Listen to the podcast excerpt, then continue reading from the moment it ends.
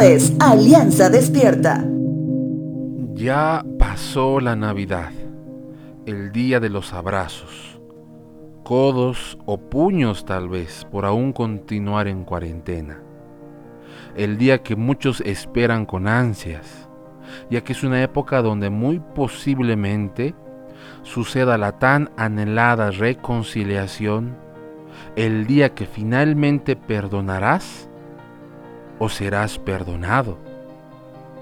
Escucharás pronunciar palabras como bendiciones, te deseo lo mejor, felicidades, de personas que comúnmente no suelen tener esas palabras en su léxico.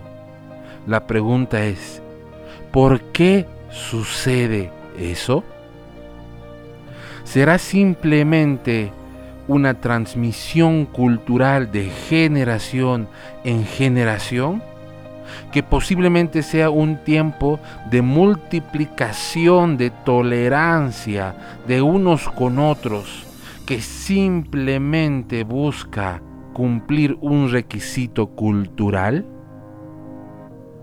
¿Qué sucedería si el tiempo de Navidad se extendiese a más de un día?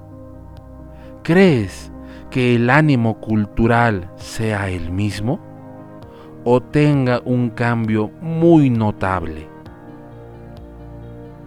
A lo largo de toda la palabra de Dios, siempre encontrarás a Jesús, aquel que fue el mediador para que hoy tú y yo podamos reconciliarnos con Dios.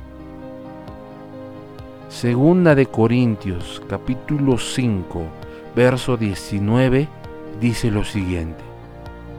Dios estaba en Cristo reconciliando consigo al mundo, no tomándoles en cuenta a los hombres sus pecados, y nos encargó a nosotros la palabra de la reconciliación.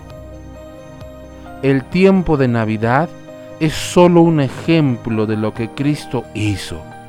No solo desea que estemos en paz con Dios, libres de pecado, sino que llevemos a toda persona a que también pueda gozar de un ejemplo de Navidad todos los días. Este año, mientras guardas los adornos navideños, no encajones el espíritu de la Navidad.